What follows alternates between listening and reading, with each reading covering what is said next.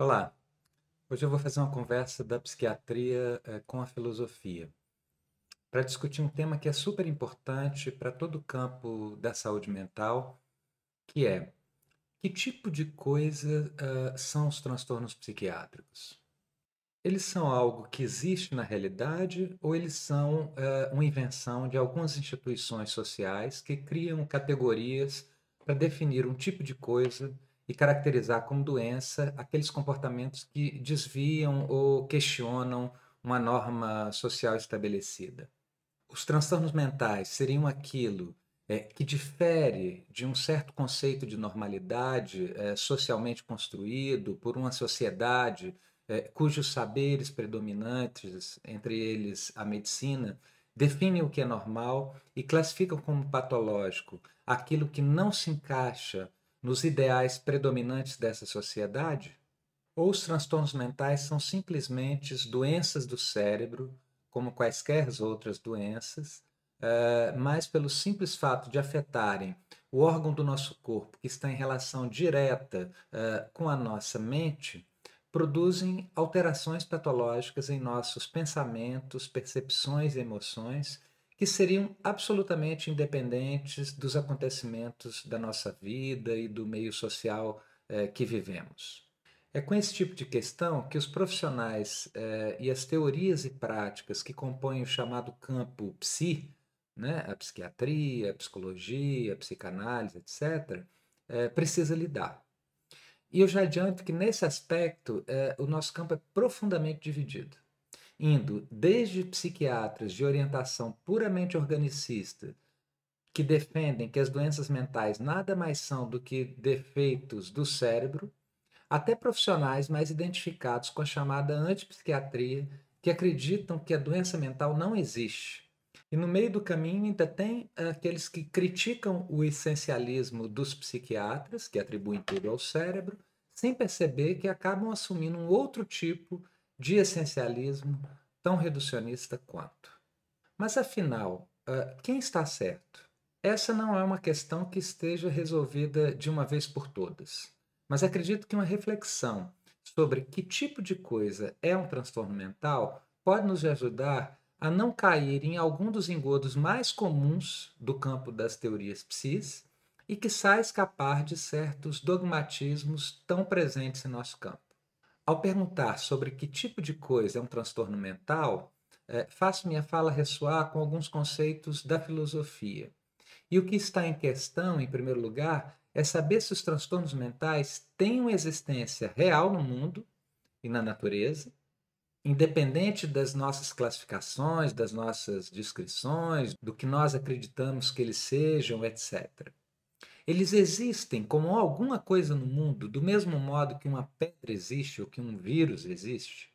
Para discutir essa questão, eu tomarei como referência um artigo do psiquiatra americano Kenneth Kendler, é, que eu trabalhei esse ano na disciplina de Neurociências e Subjetividade do Instituto de Psiquiatria da UFRJ, junto com os colegas Maria Tavares e Benilton Bezerra e com os alunos eh, da disciplina, a maior parte deles psiquiatras, psicólogos e psicanalistas. Nesse artigo são examinadas quatro maneiras de se pensar sobre a natureza dos transtornos psiquiátricos, como categorias essencialistas, como construções sociais, como descrições pragmáticas e, finalmente, um quarto modelo que discutiremos é, na parte final do vídeo. Na realidade, é, minha ideia vai ser trabalhar esses quatro conceitos em dois ou três vídeos diferentes. Nesse primeiro, nós vamos tratar, sobretudo, da questão do essencialismo. E esses quatro modelos diferem um dos outros em três dimensões uh, principais. A primeira diz respeito a saber uh, uh, se os transtornos mentais existem independentemente de alguém os categorizar como tais. Eles existem no mundo ou na natureza como entidades reais, independentes das descrições teóricas, das nossas classificações, da forma com que cada sociedade, em cada momento histórico, os define e compreende? A segunda questão em relação a qual esses quatro modelos diferem é em saber se existe algum tipo de essência, isso é, um conjunto de características é, necessárias e suficientes para que algo conte como um membro é, daquele tipo de coisa que estamos caracterizando é, como um determinado transtorno mental.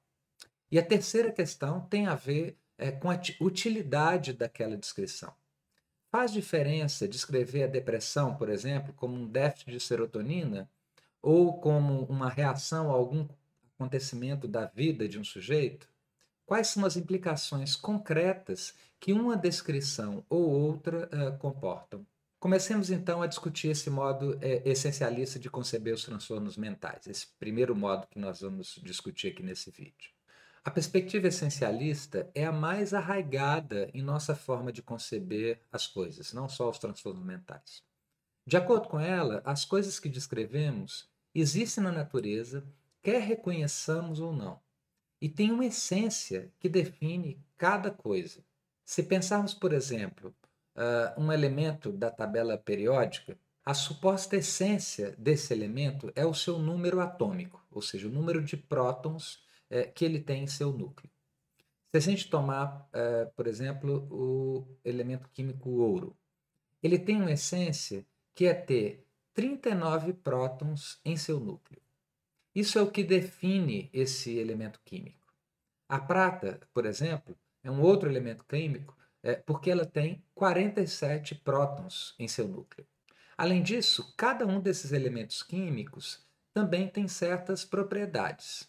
As propriedades mais importantes do ouro, é, como o seu ponto de fusão, a sua maleabilidade, a sua cor, a sua resistência à oxidação, por exemplo, é, decorrem do fato essencial de que existem 79 prótons em seu núcleo. Desse modo, a essência do ouro, que são os 79 prótons, é, é responsável por determinadas leis físico-químicas que conferem a essa substância é, determinadas propriedades. Ou seja, as propriedades do ouro decorrem é, de leis que são determinadas uh, pela sua essência. Além disso, podemos identificar se uma pepita de ouro é real, ou seja, se aquela pedra é realmente ouro, verificando se a sua essência está presente, ou seja, se ela tem 79 prótons em cada átomo. Pois cada átomo de ouro tem 79 prótons e nenhum átomo que não seja ouro tem 79 prótons. Agora vamos tentar transportar esse modelo essencialista para a medicina. Imaginem uma doença X, pode ser a tuberculose, por exemplo. Os médicos, primeiro, percebem que as pessoas ficam doentes e identificam determinados sintomas que começam a aparecer e que compõem um certo padrão. A partir daí, aqueles sintomas são classificados e passam a ser designados por uma categoria diagnóstica, a tuberculose. Em seguida, vem um monte de pesquisa que busca identificar qual é a essência daquela doença, ou seja, qual é o mecanismo fundamental que produz aqueles sintomas e define a essência mesmo do que é a tuberculose. No caso dessa doença específica, os médicos conseguiram identificar, depois de anos, o bacilo de Koch, que é a bactéria que causa tuberculose. Mas vocês imaginem que a tuberculose existiu e matou os seres humanos desde a antiguidade. Nas múmias do Egito eh, já foram encontrados indícios de decomposição tubercular. Estima-se que antes da descoberta do bacilo de Koch, a tuberculose tenha matado uma média de 7 milhões de pessoas por ano. Então, só em 1882, o médico Henry Robert Koch eh, descobre o agente causador da doença.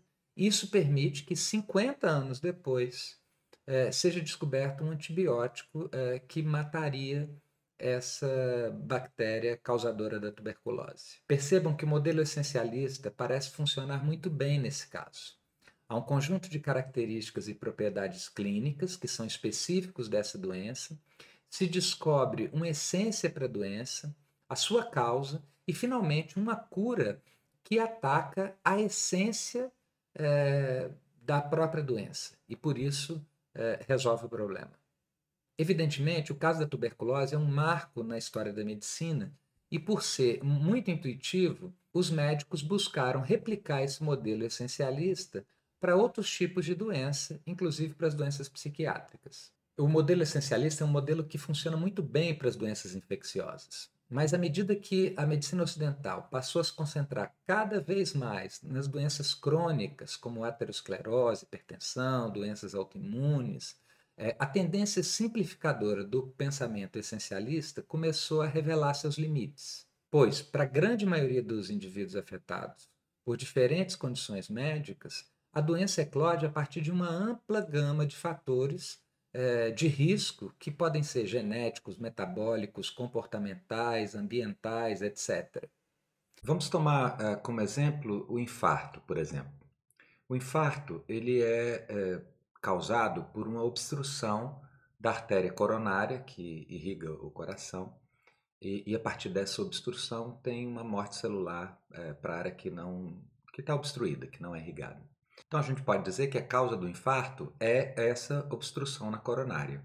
Mas quando a gente se pergunta o que causa essa obstrução, nós temos vários fatores: obesidade, fumo, sedentarismo, fatores genéticos, diabetes, hipertensão, estresse, enfim.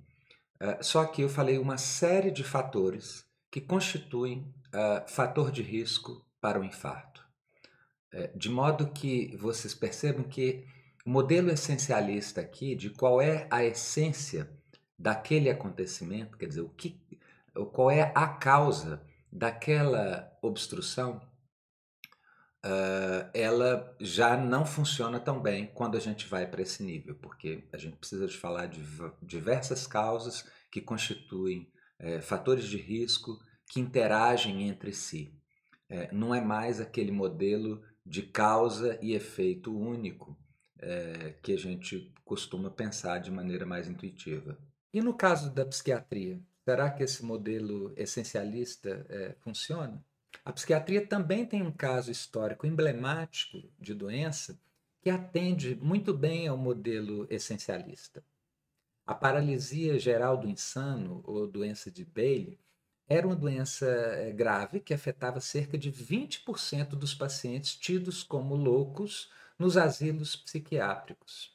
E no final do século XIX, eh, foi demonstrada uma única etiologia infecciosa para, para essa uh, doença.